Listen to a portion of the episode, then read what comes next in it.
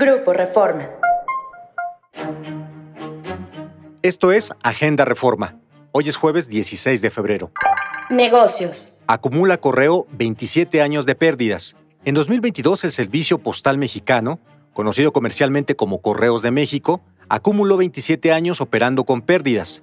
El año pasado, sus ingresos propios que consideran servicios en el país y hacia el exterior sumaron 1.525 millones de pesos, una caída de 22%, la más pronunciada desde 2017 de acuerdo con cifras de la Secretaría de Hacienda. Cesa Aeromar Operaciones. Después de 35 años de volar ininterrumpidamente, Aeromar anunció el cese definitivo de sus operaciones en México, Estados Unidos y Cuba, debido a los problemas financieros que enfrenta. La decisión también obedece a la dificultad de la aerolínea para cerrar acuerdos con condiciones viables que permitan asegurar sus operaciones a largo plazo. Deja FEMSA cerveza que produce desde 1890.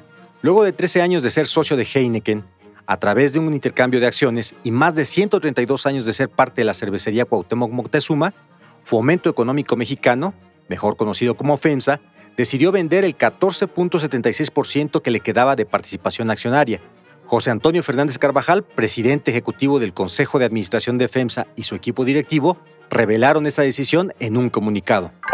Nacional. Da 4T a Grupo Andrade contratos por 8 mil millones de pesos. La empresa Grupo Andrade confirmó su estatus como la principal proveedora de vehículos del gobierno de la 4T, tras ganar dos licitaciones de la Secretaría de la Defensa Nacional para comprar 6.509 patrullas y camionetas pick-up destinadas a la Guardia Nacional.